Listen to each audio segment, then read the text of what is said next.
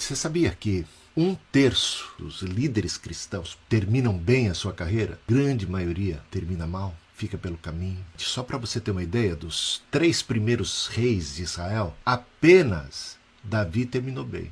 Paulo, o apóstolo, escrevendo para Timóteo, o bispo. Ele diz assim: cuide de você mesmo, não seja negligente. Progresso é alguma coisa que não vai depender única e tão somente de Deus. Deus está fazendo a parte dele, mas cabe a você que recebeu o dom, o talento, cabe a você que recebeu a graça, o espírito, cabe a você que tem recebido o chamado, cuidar de si mesmo, desenvolver os dons, crescer na graça e no conhecimento do Senhor. Continue nesses deveres, são deveres, obrigações da mordomia cristã, porque fazendo assim você vai salvar tanto a si mesmo como aos que o ouvem. E se não fizer assim? E se não cuidar dos deveres?